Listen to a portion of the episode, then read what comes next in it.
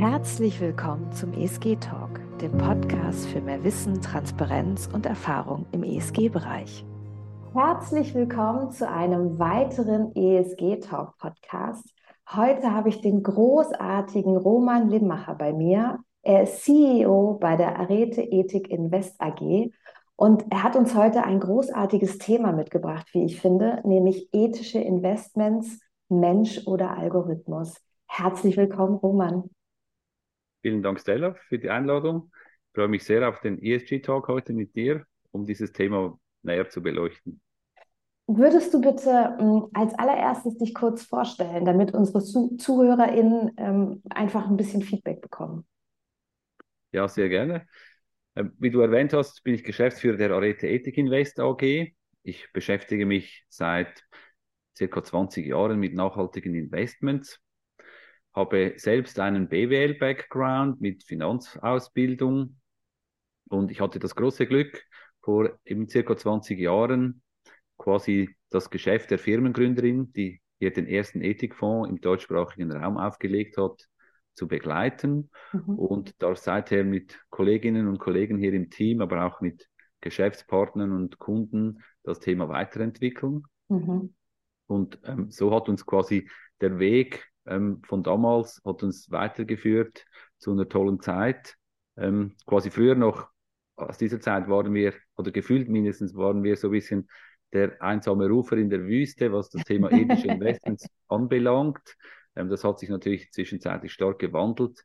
Ähm, wir blicken da auf, zurück auf eine tolle Zeit danach dann mit Haug Aufhäuser Lampe Privatbank und jetzt aktuell ähm, sind wir mit dem neuen Namen Arete Ethik Invest AG unterwegs mit diesen Dienstleistungen und wir dürfen quasi unsere ethische Anlagephilosophie sowohl institutionellen als auch privaten Kunden anbieten. Mhm. Und das setzen wir um über diskretionäre Mandate, über, über Publikumfonds, auch über Spezialfonds. Mhm. So ein bisschen ein Blick über das Thema, was Arete macht. Ich selbst ähm, bin, bin sehr dankbar, dass ich diesen Job haben kann. Es macht wahnsinnig viel Spaß. Ähm, vielleicht auch da eine kleine Ermunterung an an die jungen Leute, die noch vor einer Berufswahl stehen. Äh, das Banking oder die Finanzindustrie ist ja nicht mehr ganz so ja, trocken. So en vogue, wie es noch früher mal war. Heute ist man, ist man eher bei den, bei den digitalen Firmen oder bei den IT-Firmen.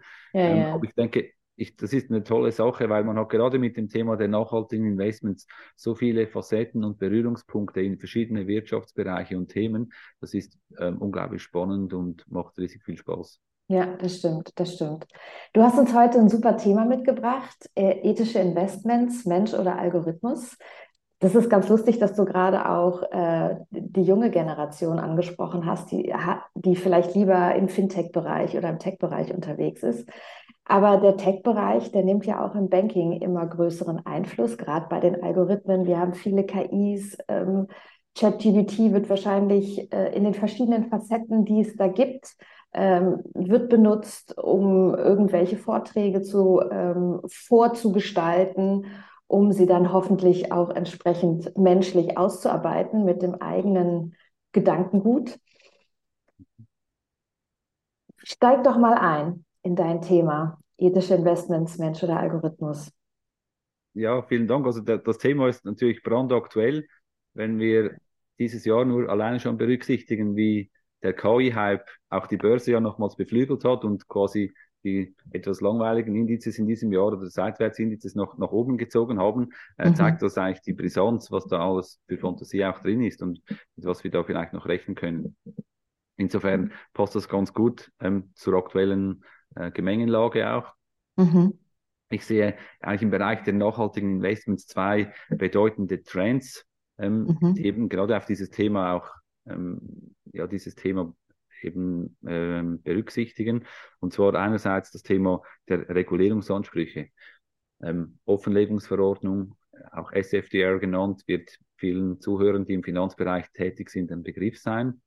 Und genau. je mehr Regulierungsansprüche auf die Unternehmen einprasseln, desto mehr brauchen wir natürlich Daten und Zahlen, um das irgendwo auch zu dokumentieren. Mhm. Und da wird natürlich auch der Ruf nach mehr Automatisierung ähm, wird, wird laut. Ist klar, man möchte sich die Bürokratie irgendwo ein bisschen in den Griff kriegen. Insofern, diese Regulierung fordert immer mehr, mehr Daten, mehr Zahlen. Mhm. Und der zweite Punkt ist eben das angesprochene Thema der künstlichen Intelligenz.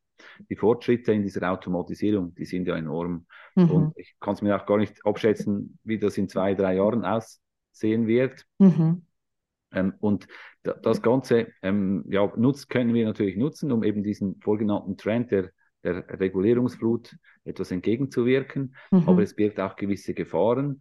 Und was wir sehen, ist, dass eben quasi diese Quantifizierungstendenzen, die wir jetzt gerade im Bereich der ESG-Investments sehen, ähm, die bringen eben auch problematische Auswirkungen für die Ethik mit sich.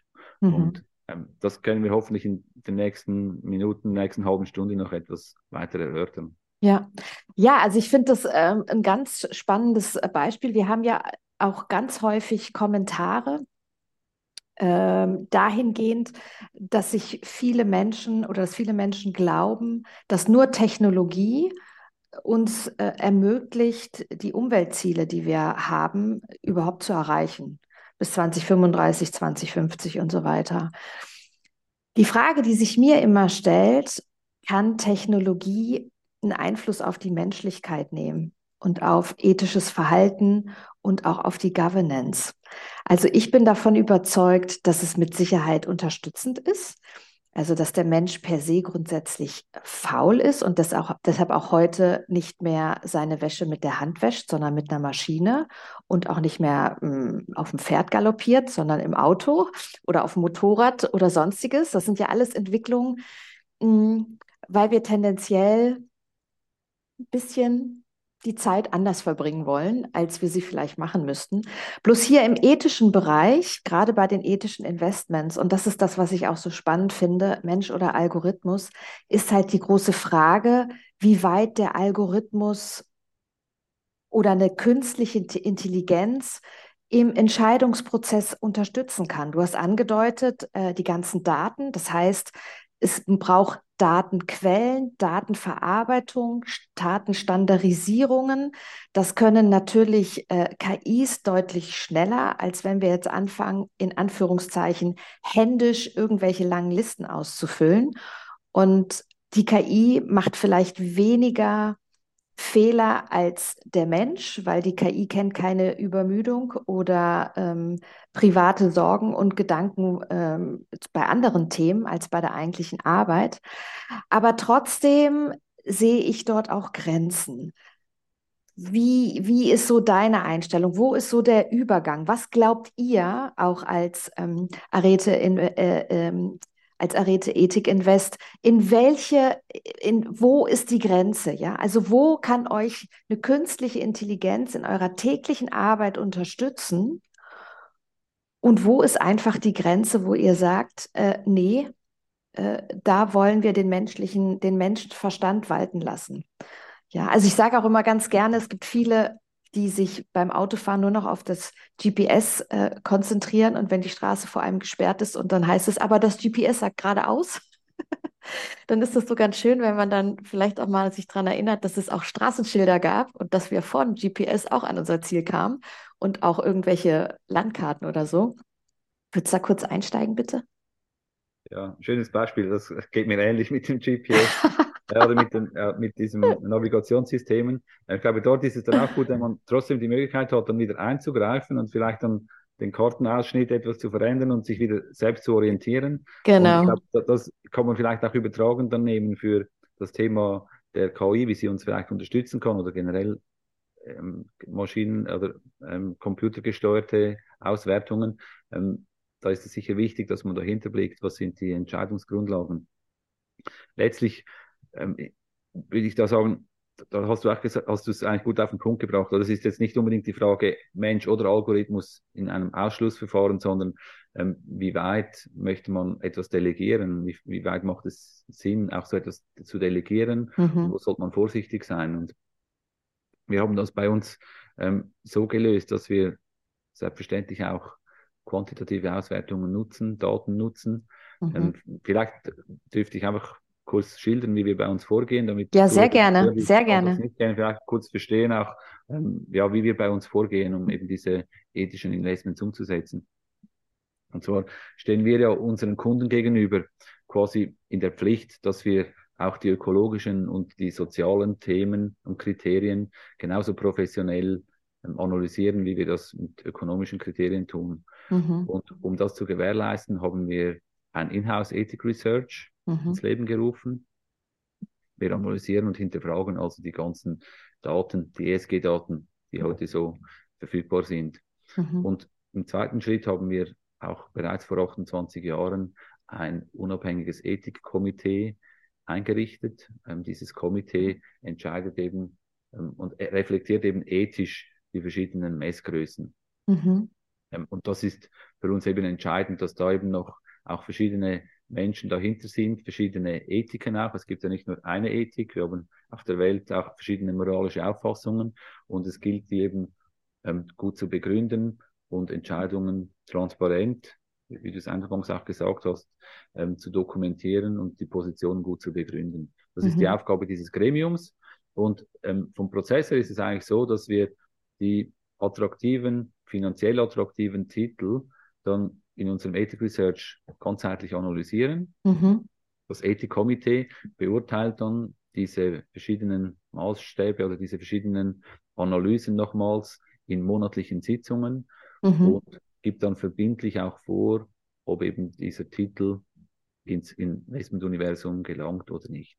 Mhm. Und ja, ich würde gerne also, würd gern reingerätschen, wenn ich darf. Ja, ja, ähm, und zwar die, die, die erste Frage, die ich habe, wie groß ist denn euer Gremium? Und die zweite, ist es ein festgefahrenes, in Anführungszeichen, Gremium, was sich seit Jahren schon kennt? Oder habt ihr auch immer mal wieder Austausch? Kommt äh, eine frische Meinung rein? Denn ich mhm. kann mir vorstellen, dass es auch den Wert des Gremiums erhöht, wenn man auch auf einer gewissen Art und Weise diskutiert, wenn das so ein bisschen, wenn man sich dann so nach fünf Jahren kennt und man weiß genau, wie ähm, die Dynamiken sind, dann ist es vielleicht auch so, dass man tendenziell in eine Richtung geht, aber so ein Gremium soll ja im Prinzip auch kritisch hinterfragen und man soll ja auch diskutieren können und dann auch irgendwann einen guten Kompromiss finden. Ja, das ist absolut zentral. Ähm, da stimme ich dir absolut zu. Ähm, also vielleicht der Reihe nach, also das sind ähm, sieben Mitglieder aktuell. Mhm. Davon haben, sind zwei stellvertretend da, also die wechseln sich jeweils ab. Mhm. Wir haben versucht, dieses Komitee auch nach ganz verschiedenen äh, wissenschaftlichen Disziplinen zu besetzen. Natürlich, man könnte 30 Experten ähm, wären sicher auch hilfreich. Allerdings werden solche Diskussionen dann nicht mehr unbedingt effiz wahnsinnig effizient. Das stimmt das heißt, leider. Es ist, auch, es ist ein bisschen eine Abwägung auch, wie, wie effizient kann man in Sitzungen vorgehen. Mhm. Es ist mhm. auch hilfreich, dass das Komitee stabil ist, weil das dient okay. auch einer, einer nachvollziehbaren, für die Kunden einer nachvollziehbaren Entscheidungsfindung. Mhm. Ähm, in diesem Beirat haben wir neben Naturwissenschaften auch Geisteswissenschaftler.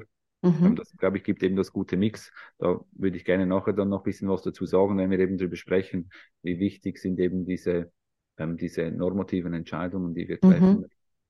Und äh, vom Komitee her ist es so, dass es da ab und an mal auch einen Wechsel gibt. Wir hatten jetzt in diesem Jahr ist der Professor Schalcher ähm, altershalber zurückgetreten. Er war Bauingenieur der, der ETH e Zürich also wirklich der naturwissenschaftlich geprägt. Dafür haben wir Frau Professor Sophia Hausner dabei. Mhm. Sie forscht ähm, an der Uni, an, der, an der Eidgenössisch-Technischen Hochschule in Lausanne mhm. an erneuerbaren Energien, Produktion von Wasserstoff.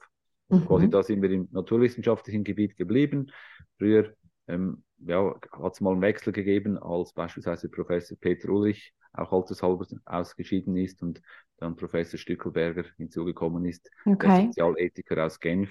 Also einfach so, da gibt es hin und wieder mal einen Wechsel, aber letztlich ähm, wünschen wir uns schon ein stabiles, ähm, ein, ein, stabiles Komitee, damit die Begründungen auch jetzt nicht von Sitzung zu Sitzung wieder schwanken, sondern dass das wirklich mhm. eine, eine, stabile Entscheidungsfindung gibt. Dort, mhm. wo dann vielleicht auch mal ein Wissen oder eine Fachexpertise ähm, noch vonnöten ist, da stützen wir auf Experten ab, externe okay. Experten. So hatten wir mal einen Atom, also Kernkraftphysiker mit dabei, als wir zum Thema Atomkraft diskutiert mhm. haben. Wir hatten schon eine Expertin ähm, aus dem Bereich der Biologie hinsichtlich mhm. genveränderten Saatgutes.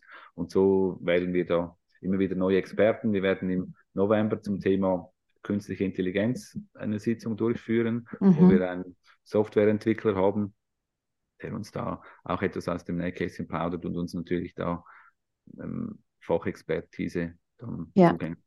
Ja. ja gut, ich meine, der große Vorteil, den ihr bietet, ähm, wenn es so eine gewisse Beständigkeit gibt, ist natürlich äh, eine Meinungssicherheit dem Kunden gegenüber. Ja, also dann weiß der Kunde, wenn er sich einmal für euch entschieden hat, das geht in die Richtung und morgen nicht in die oder in die. Hm. Trotzdem muss ich sagen, finde ich es ähm, sehr erfrischend, äh, dass es auch immer mal wieder einen Wechsel gibt. Und auch was du sagtest, dass ihr auch mal, wenn dann wirklich das Gremium gar keine Meinung hat, auch Experten reinholt. Ja.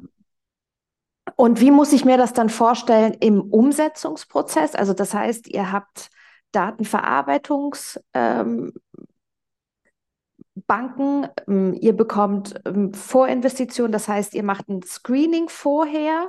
Ähm, gibt es dann ein vordefiniertes Universum oder wie kommt es auch mal vor, dass dann vielleicht mal ein Titel hochpoppt oder eine Industrie hochpoppt und ihr dann darüber sprecht, ob es Sinn macht, dort einzusteigen, nicht einzusteigen? Ist es eine Industrientitel, der attraktiv ist, aber im Moment zu teuer bewertet? Also wie geht ihr davor im, im Alltag?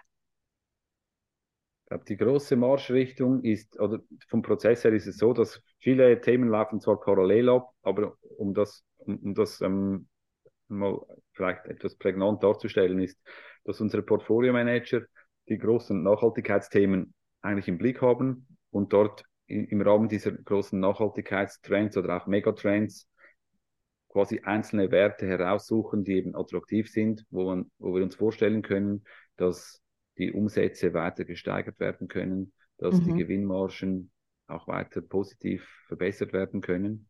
Mhm. Und sobald gewisse Grundmerkmale auch von der Solidität der Firma gegeben sind, ähm, steigen wir im nächsten Schritt in die Ethikanalyse ein. Okay. Und diese Ethikanalyse, die wird von unserem Analyseteam erstellt, mhm. hier im Hause. Die lesen sich dann die Geschäftsberichte, die Umweltsozialreports durch, sprechen je nach Fall auch mit NGOs, mhm. recherchieren separat noch ähm, spezielle Themen. Wir haben auch eine Kooperation mit der ESG-Agentur ISS, mhm. welche gewisse zusätzliche Informationen liefern, die wir auswerten. Und so kommt dann allmählich gestaltet sich so ein sehr umfangreiches Bild mhm. äh, eines Unternehmens, das wir dann in eine spezielle, in eine spezielle Systematik ähm, äh, abarbeiten und beleuchten. Also die Bewertungssystematik basiert auf fünf ethischen Perspektiven. Mhm. Und ähm, vielleicht, um, um, das ein bisschen zusammenzufassen, um nicht ganz ins, zu stark ins Detail zu gehen, ist ja eigentlich die Essenz, wo, die wir ja eben dem Kunde auch versprechen, ist, dass wir das eben ethisch reflektiert investieren. Mhm. Und da ist immer wieder die Frage, was heißt dann für euch jetzt ethisch, ähm, was kann ich mir dann darunter vorstellen? Mhm. Und ich glaube, ein ganz zentral ist das Komitee, das Ethikkomitee möchte eigentlich die Lebensdienlichkeit der Ökonomie ins Zentrum stellen. Ich glaube, das mhm. kann man vielleicht, das ist vielleicht wahrscheinlich die ähm, kürzeste Definition, was wir darunter verstehen. Mhm. Und ähm, folglich ist es auch dann für die Ethikanalyse zentral, dass wir eben das Geschäftsmodell eines Unternehmens in den Fokus stellen.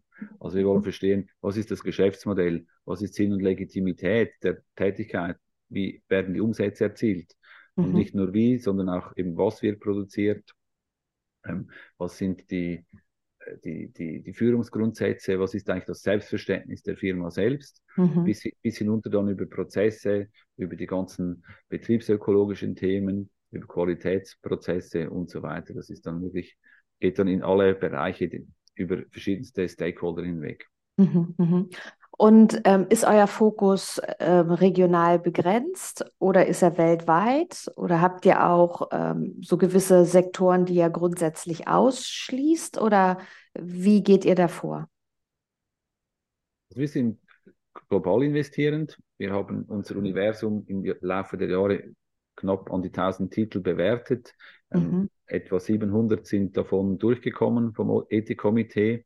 Ähm, aktuell haben wir vielleicht etwa 100 Titel, die uns gefallen, in die wir aktiv investiert sind. Mhm.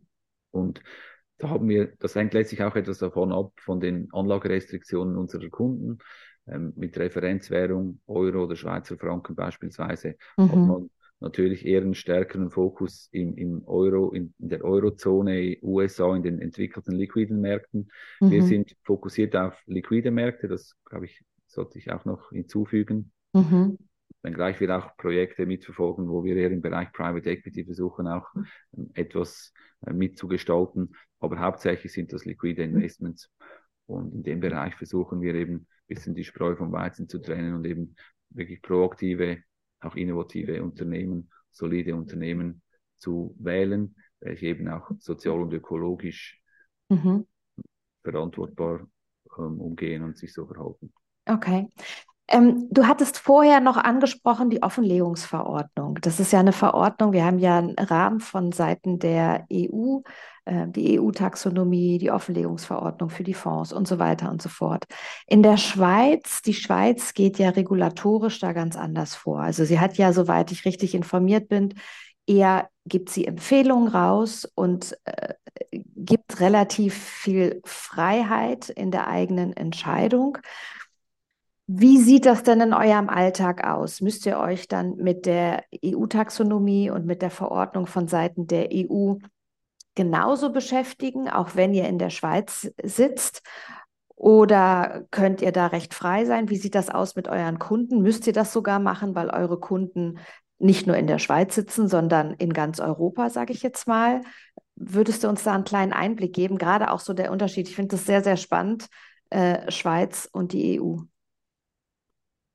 Ja, das sind tatsächlich Unterschiede da. Also die EU hat hier ja in einem relativ schnellen Verfahren diese, diese sehr komplexe ähm, äh, Gesetzesvorlage umge also umgesetzt. Ähm, auch die technischen Richtlinien dann, die sind ja im letzten August äh, 22 sind ja die dann in Kraft getreten. Und das, glaube ich, wenn man das so heute so anschaut und wie wir auch mit verschiedenen Partnern sprechen, hat das viele im ersten Schritt etwas überfordert.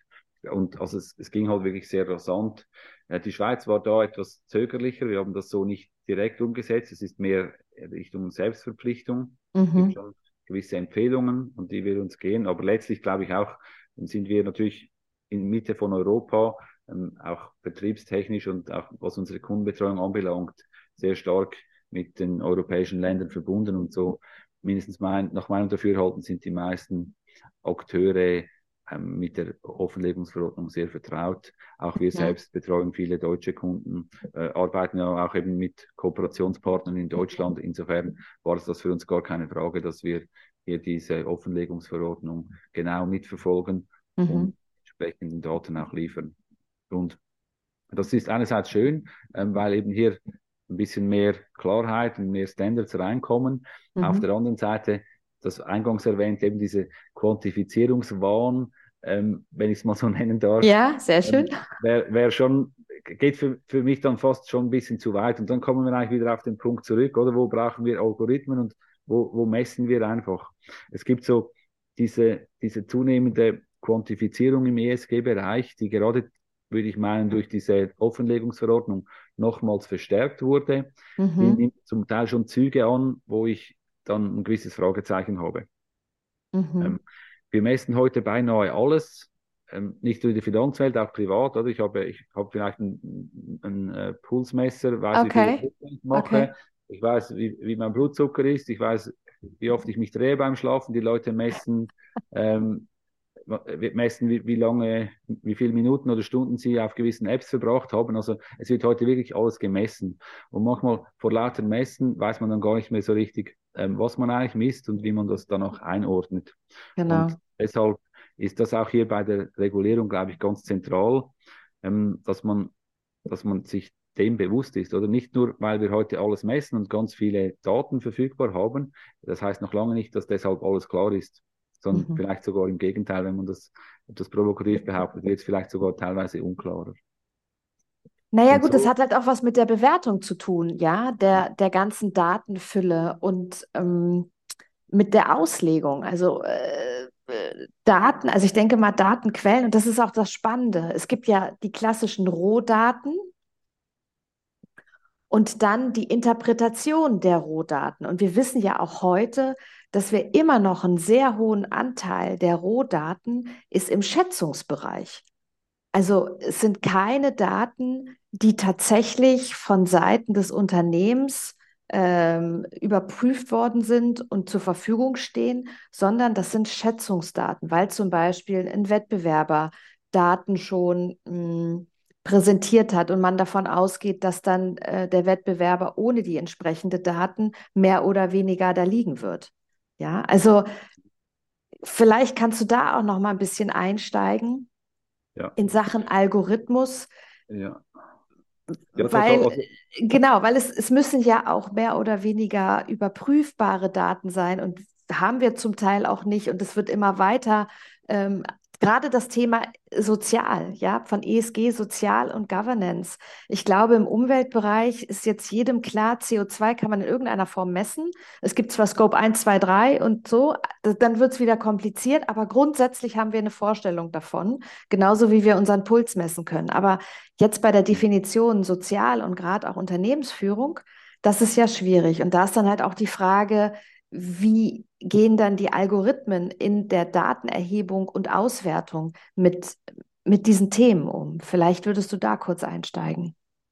Ja, da hast du jetzt hast du ganz einen guten Punkt angesprochen, ähm, die Datenqualität, ähm, die eigentlich verfügbar ist.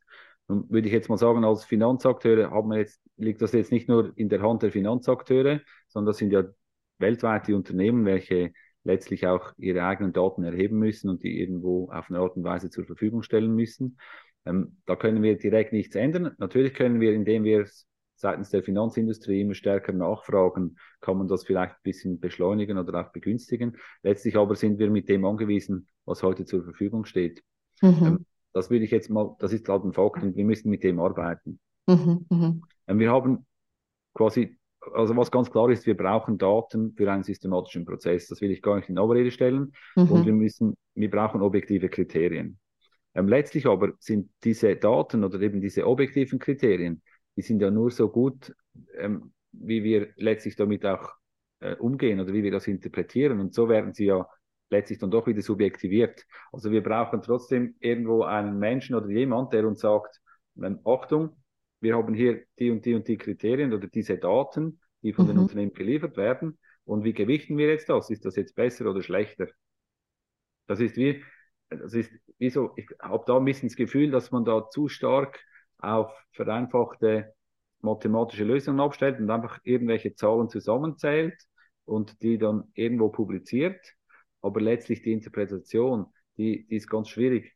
Das ist vielleicht wie wenn man, wenn man einem Musik, um, um, ein Beispiel aus der Musikwelt zu nehmen, oder? Wenn man das nur rechnerisch betrachtet, müsste man wie sagen, ein Dreiviertel Takt ist wie sechs Achtel, oder Dreiviertel, sechs Achtel ist rechnerisch dasselbe. Aber wenn man das einem Musiker sagt, dann sagt er, das ist ein ganz anderer Ruf. Oder das heißt, wir können, wir können da nicht einfach rechnerisch jetzt irgendwelche Scope 1, 2, 3 Zahlen hochrechnen und dann sagen, hier, das ist jetzt letztlich in dieser ganzen Fülle der, der Aspekte, die wir zu betrachten haben, reicht das nicht aus, um mhm. eine gute Entscheidung zu fällen. Und deshalb ist es eben so essentiell, dass wir, dass wir uns, dass wir dahinter sehen, oder wie das zusammengesetzt ist und was sind die Werte, die wir damit verkörpern.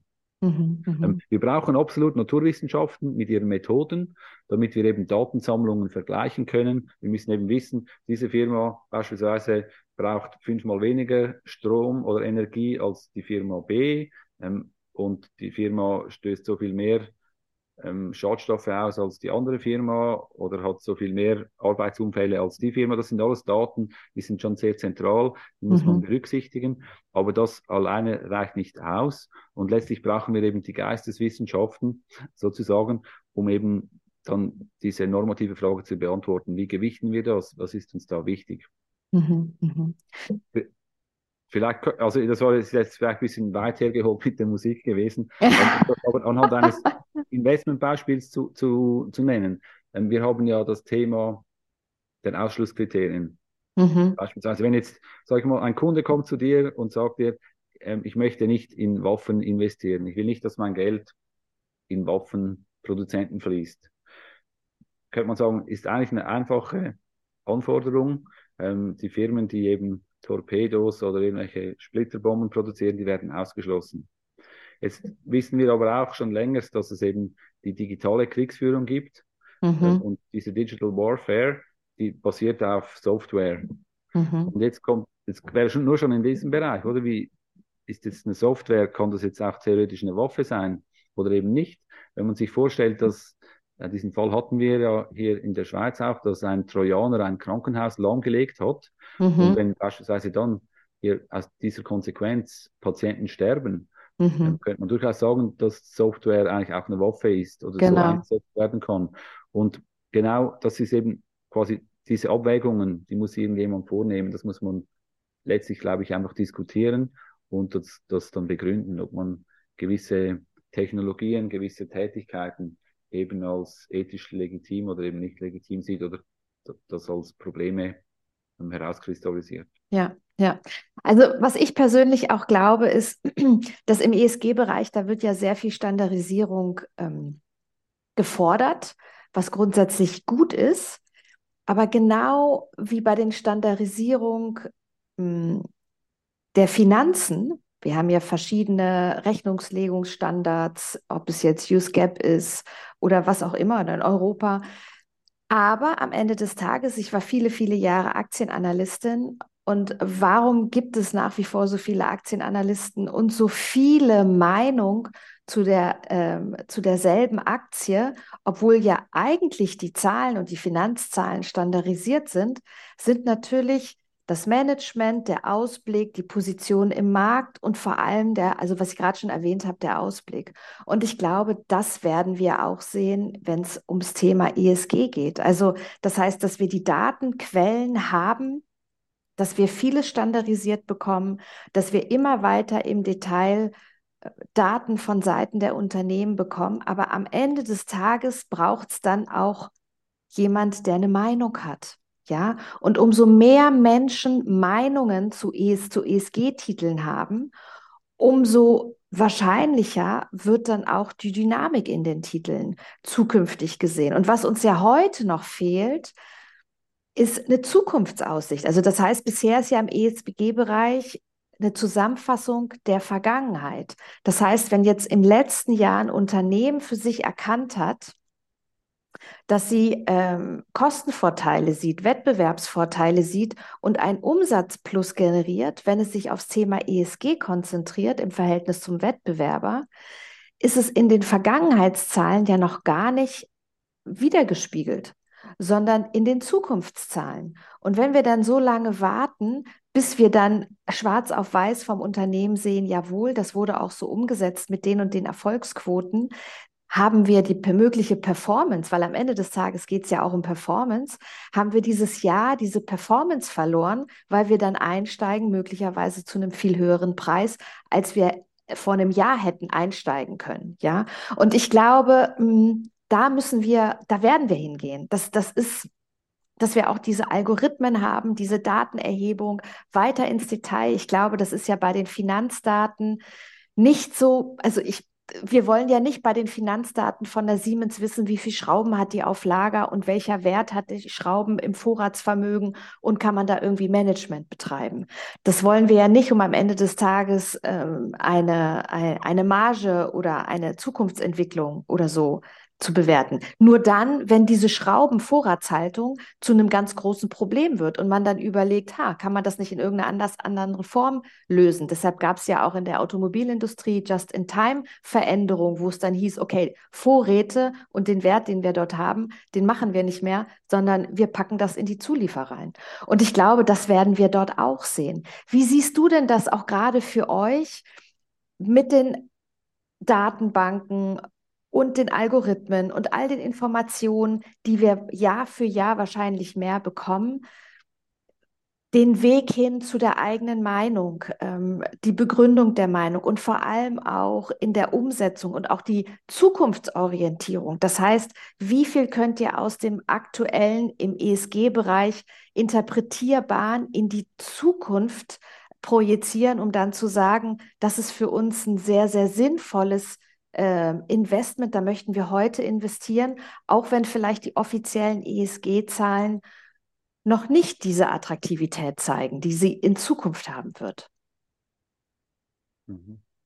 Ja, das ist natürlich eine ganz äh, schwierige, also eine gute Frage, die schwierig zu beantworten ist, weil ähm, Natürlich haben wir, sind sehr viele Daten, die wir heute haben in den Jahresberichten und so weiter. Da schaut man eben in den Rückspiegel und, und sieht, ähm, was, was, was hat die Firma bis dato geleistet.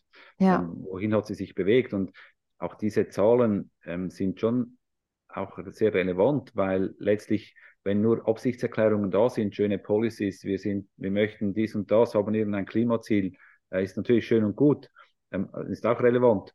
Aber man muss ja dann die Firma auch daran messen können, oder? Und wenn die mhm. Firma eben in der Vergangenheit dann gezeigt hat, dass sie auch in der Lage ist, eben vielleicht ähm, Unfallraten runterzubringen, ähm, gewisse äh, Effizienz, Energieeffizienzen besser zu machen, neue Produkte zu lancieren, die eben vielleicht Probleme lösen, ähm, mhm. die wir heute haben, dann ist das dann, dann ist das wichtig, dann müssen wir das zur Kenntnis nehmen. Mhm. Jetzt ist die Schlüsselfrage oder die Krux ist, wie schaffen wir es eben herauszufinden, ob das, was die Firma in, in Absicht erklärt, mhm. wie sie sich künftig verhalten will, ob wir das ernst nehmen können oder, oder ob das wirklich solide ist. Mhm. Und da haben wir einfach bei uns in dieser ähm, Systematik, die Kollegen, die das Ethik Research betreiben, haben hier verschiedene ähm, Proxys, wie man sich dem vielleicht nähern kann. Mhm. Und da eben wieder, wie schon eingangs erwähnt, ist bei uns das Geschäftsmodell im Fokus. Wir möchten dort eben verstehen, wie, wie, wie ist das deklarierte Selbstverständnis der Firma? Wie, wie, ist, wie sind die Führungsgrundsätze ausgestaltet? Welche Policies gibt es eben?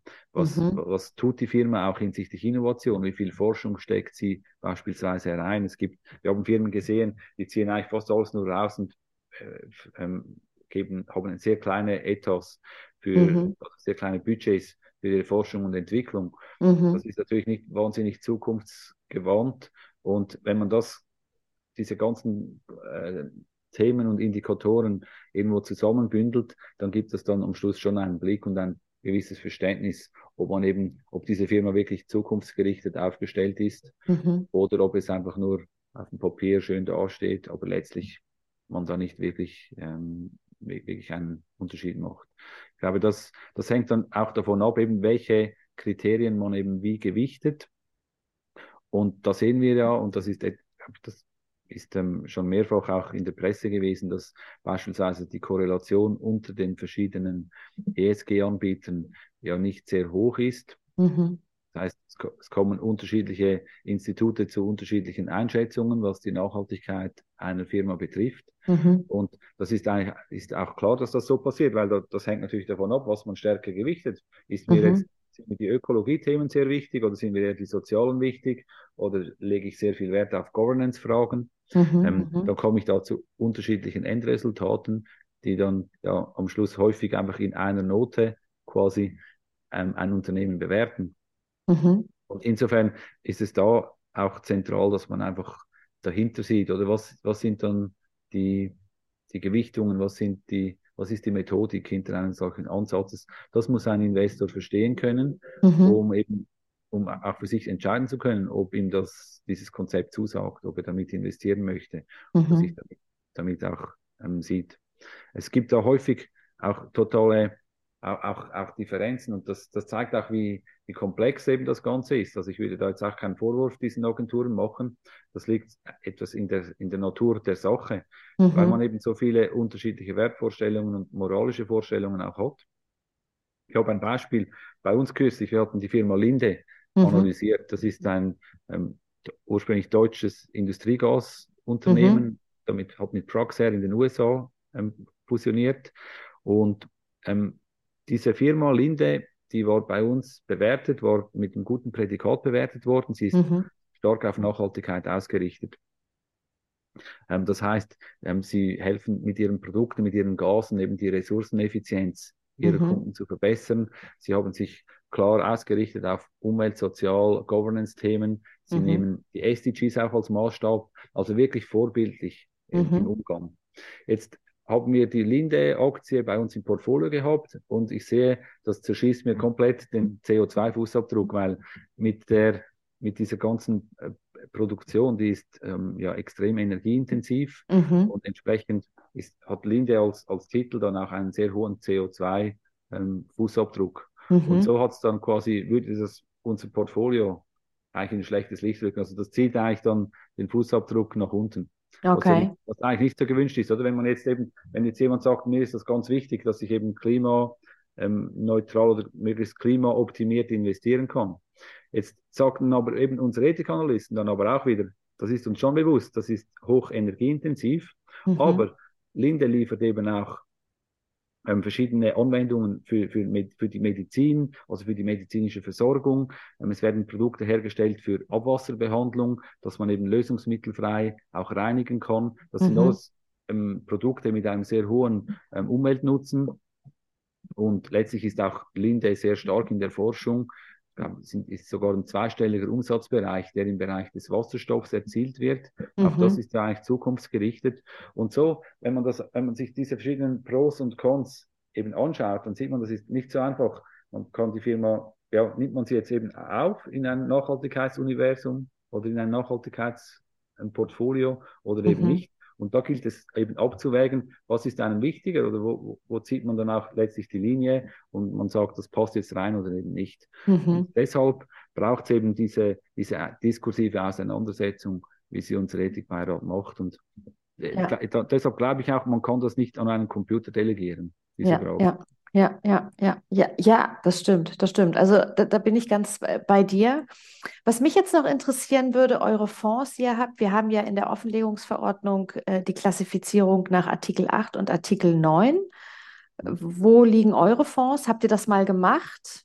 Hm, musstet ihr das ja. machen? Ja, richtig. Ja, die Fonds sind ja auch im Vertrieb in der Dachregion zugelassen und wir haben eigentlich in Absprache mit den äh, Kapitalverwaltungsstellen die Fonds als Artikel 8 Fonds lanciert. Mhm. Die ursprüngliche Überlegung war ja, dass man quasi auch, also das ist jetzt kein Qualitätssiegel, das, für das gibt es besondere Siegel und Zertifikat, Zertifikationen. Mhm. Aber in der Transparenz- oder Offenlegungsverordnung geht es ja darum, ähm, wie, wie, welchen Detaillierungsgrad gibt man eben bekannt, ähm, wie man investiert. Und wir sind der Meinung, dass die Artikel 9 Produkte ähm, schon einen sehr stark messbaren Nachhaltigkeitsgrad haben sollen. Mhm. Und da sehen wir schon spezifische Private Equity Instrumente als total geeignet an, oder? Weil das ist extrem fokussiert. Ähm, mhm. Das ist zum Teil eben auch wirklich Geld, das in neue Technologien oder in neue Regionen fließt, die mhm. vielleicht sonst dort nicht reinfließen würden. Und im Sekundärmarkt, wo wir uns bewegen, also börsengehandelte Werte, ist dieser, dieser, diese Wirkung ähm, etwas zweitrangiger, nicht ganz so stark wie jetzt beispielsweise im Private Equity oder Private Debt Bereich. Mhm. Und so war für uns eigentlich klar, wir gehen mal auf Artikel 8. Mhm. Wir sehen aber auch da sehr viel Bewegung im Markt. Es gab auch Reklassifizierungen in den letzten, im letzten Jahr. Mhm. Und insofern will ich das einfach mal weiter hier beobachten, dass ähm, okay. wie, sich, wie, sich, da auch die Datenlage ähm, weiter zeigt, wie auch der Regulator damit umgeht, die Revisionsgesellschaften das prüfen. Mhm. Aber wichtig ist einfach, dass, dass man eben diese Transparenz, wie man vorgeht, das ist jetzt standardisierter geworden. Also Kunden können auf den Websites oder auch in den Prospekten deutlich mehr Informationen zum Umgang mit diesen Nachhaltigkeitskriterien einsehen, als dass es früher der Fall war. Okay.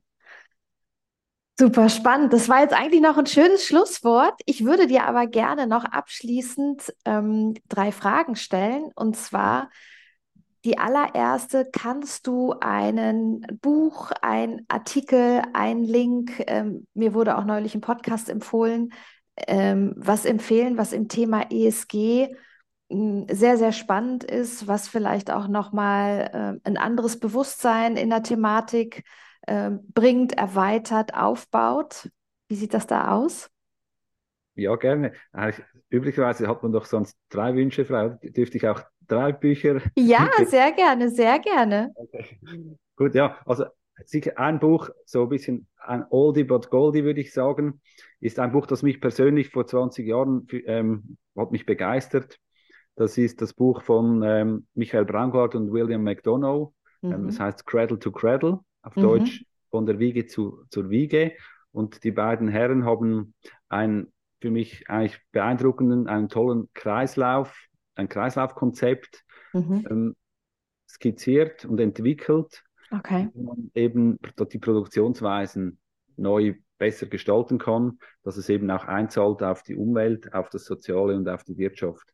Das ist ein extrem, finde ich, motivierendes Buch und ich habe damals gedacht, wenn alle Firmen so wirtschaften würden und die Produkte so designen würden, dann hätten wir heute ganz bestimmt ganz viel weniger Umweltprobleme, als wir sie heute haben. Okay. Aber eben die guten, die guten Sachen dauern einfach, brauchen Zeit. Ich hoffe, ja. das wird sich weiter wird weiter in diese Richtung gehen. Okay, spannend. Ähm, also, genau, alle Links zu dem Buch werden auf alle Fälle in die, in die Show Notes und auch von den anderen beiden Büchern, die du jetzt noch empfehlen wirst, kommt alles in die Show Notes. Wie heißen die okay, anderen beiden? Ähm, das zweite Buch wäre für mich quasi äh, das Buch von, ähm, von Jason Hickel. Ähm, Weniger ist mehr heißt es.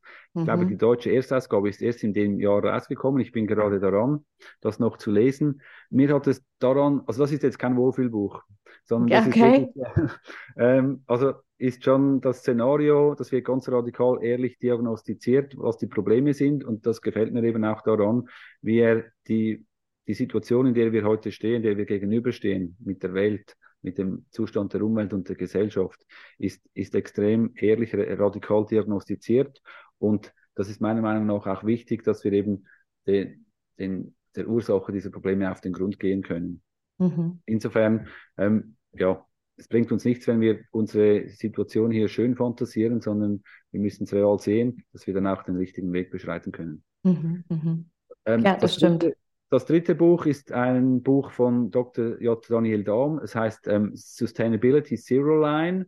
Er mhm. beschreibt darin einen, einen umfassenden Benchmark für Nachhaltigkeit und gibt da Anregungen für unser Handeln, wie wir eben das Wirtschaften an der Lebensdienlichkeit ausrichten können. Und hat auch sehr, sehr positive Konzepte, wo wir eigentlich uns, wo das uns möglicherweise besser ermöglicht, uns eine Zukunft, eine positive Zukunft vorzustellen, die eben, die sehr, die funktionieren kann mhm. und die aber nicht unbedingt mit dem zusammenhängt, wie wir halt in der Vergangenheit immer gewirtschaftet haben. Mhm. Mhm.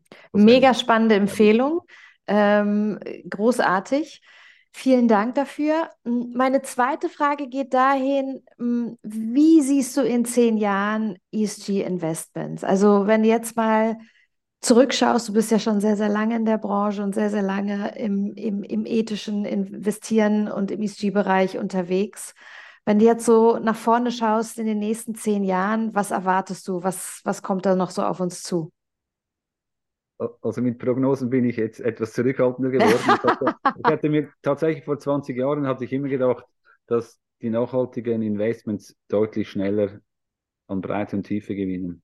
Ja. Und jetzt ist, jetzt ist es durch die Offenlegungsverordnung natürlich schon, hat es noch massiv eine Beschleunigung erfahren, aber ich hatte das damals wohl auch zu positiv gesehen. Mhm. Aber das zeigt wieder einmal, es ist ein Megatrend meiner Meinung nach. Und die Megatrends, die verlaufen halt nicht einfach so in einer Linie nach oben, sondern es gibt auch wieder Rückschläge, es ist ein bisschen auf und ab, mhm. aber es mhm. durchdringt doch die Wirtschaft, es ist ja global mhm. und ähm, es, es, es ist auch extrem vernetzt auf alle Lebensweisen, überall mit allem, was wir zu tun haben, ist das Thema betroffen. Mhm. Also in dem Sinn, ich bin etwas zurückhaltend mit solchen Prognosen, aber ich denke, zwei Themen, die ich sehe in der Zukunft, ähm, und die es eben auch schwierig machen zu prognostizieren, ist eben das Thema künstliche Intelligenz. Mhm. Ich gehe davon aus, also ich glaube, wir können generell davon ausgehen, dass uns das in den nächsten Jahren noch massive Änderungen bringt, ähm, mhm. sowohl tolle Chancen, aber auch Gefahren. Mhm. Da ist die Frage, wie wir dann damit umgehen. Das müssen wir sicher beobachten. Insofern kann, können solche neuen Technologien, die vielleicht auch die Wirtschaft und unsere Arbeitsweise stark umflügen können, das wird dann selbstverständlich dann auch die ESG-Investmentbranche ähm, ändern und dominieren. Insofern, ich bin da kein Experte in dem Bereich und wage mich da jetzt nicht auf eine Prognose hinaus, aber sicher dieses Thema wird uns massiv, ähm, ähm, wird uns massiv betreffen. Und das zweite Thema wäre quasi, ich sehe, dass wir da stärker über unseren Tellerrand hinausschauen sollten, was gerade eben auch regionale Investments anbelangt dass wir hier, ähm, hier in neue Bereiche vorstoßen werden und dass man da vielleicht neue Investments zugänglich macht. Wenn wir heute von einem globalen Portfolio sprechen, dann meinen wir meistens Europa, USA und vielleicht einige ausgewählte asiatische Länder. Aber wenn wir auf den afrikanischen Kontinent blicken, dann sehe ich da jetzt nicht allzu viele Investmentmöglichkeiten heute. Und ich mhm. denke, dass da in zehn Jahren diese, diese Region und solche Länder auch viel stärker noch ähm, hier einen Beitrag leisten können sollen. Und das macht durchaus Sinn, dass man sich damit beschäftigt und dass man hier auch Investmentlösungen für, für unsere Breiten findet, wie wir das einerseits Gelder auch in diese, in, in solche Länder liefern oder mhm. lenken können und dass man da auch in, und sich da stärker vernetzt. Ja, ja. Ja, meine persönliche Theorie ist, dass, oder glaube ich, dass wir gerade im ESG-Investment vielleicht noch nicht so weit sind, wie wir hätten sein können, mhm. ist, dass, glaube ich, der Mensch sich an vieles gewöhnt. Also das ist ja die große, hm, die große, der große Vorteil, dass wir Menschen anpassungsfähig sind und überleben. Und das ist gerade bei den Umweltthemen und der Zerstörung unserer Umwelt gleichzeitig der wahnsinnige Nachteil, dass, wir, dass wir uns daran gewöhnen, dass es ab jetzt einmal im Jahr ein Hochwasser gibt, dass wir uns daran gewöhnen, dass die Sommer äh, auch vielleicht in der Alpenregion mal 40 Grad knacken werden, dass wir uns daran gewöhnen, dass wenn wir an der Straße langfahren, links und rechts Müll rumliegt und so weiter. Oder dass wir uns daran gewöhnen, dass wir im Meer mit Plastik schwimmen. Das ist so das ist so die große Gefahr, die unser Überleben ja eigentlich sichern sollte, dass der Mensch sich an die Themen gewöhnt, die ihn am Anfang vielleicht schocken wo er sagt, um Gottes Willen, das will ich nicht, das müssen wir machen. Und ich glaube, deshalb gibt es auch so viele Bücher und auch so viele Menschen, äh, die immer wieder versuchen zu schocken, damit wir uns daran erinnern, das sollte nicht selbstverständlich sein, sondern wir kommen aus einer ganz anderen Welt und die ist für uns und für unser Wohnzimmer gut. Ja. Ah, spannend. Jetzt meine letzte Frage noch. Gibt es einen Wunsch? Gibt es einen Wunsch, den du hast, wenn es ums Thema ESG geht?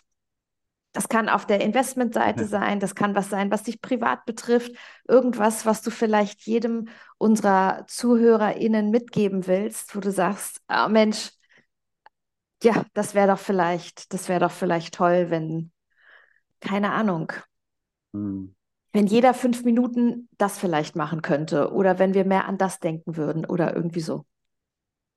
Also ich, wünsche mir auf jeden Fall, dass wir unabhängig von Partikularinteressen die Probleme der Welt, mit denen wir heute konfrontiert sind, dass wir die beim Namen nennen und so wirklich an die Ursachen gelangen. Und dann wünsche ich mir vor allem, dass wir angstfrei ähm, auch neue Wege beschreiten.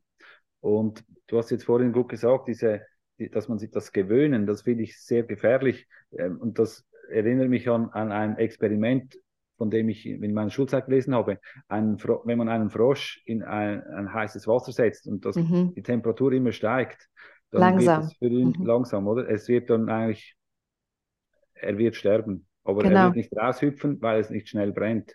Genau. ich glaube, das ist genau das Problem mit diesen ganzen Tipping Points, die wir heute auf der Welt haben. Mhm. Es ist wahnsinnig schwer, sich das vorzustellen, was die, der Verlust der Biodiversität tatsächlich dann bedeutet für mein tägliches Leben oder die, die komplette ähm, Überdüngung von Erden oder dass, dass die Erde, die unser, unser Nahrungsmittel produziert, dass das einfach nicht mehr diese Nährstoffe hat und dass das nicht mehr diese Qualität hat. Also das kann Nahrungsmittelprobleme geben und so weiter. Also all diese Themen, glaube ich, die sind sehr schwer zu erfassen, um, um dann das, dass man da das Gefühl hat, man muss sich jetzt irgendwo bewegen und das macht so komplex und auch mhm. so schwierig. Mhm. Und deshalb glaube ich, ja, ich will, ich will da wirklich, ähm, man muss da positive Wege aufzeigen, wie man sich, wie man motiviert hingehen kann.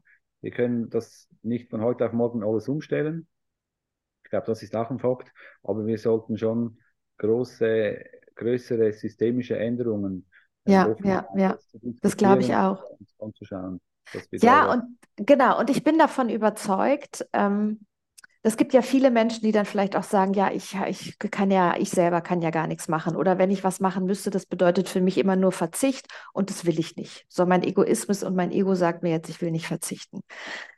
Aber da kommt dann immer so dieses, dieses Licht im Hintergrund bei mir, wo ich dann denke, okay, wir können alle was machen, ohne zu verzichten, wenn wir bewusst beeinflussen, in was unsere Geldströme investiert werden.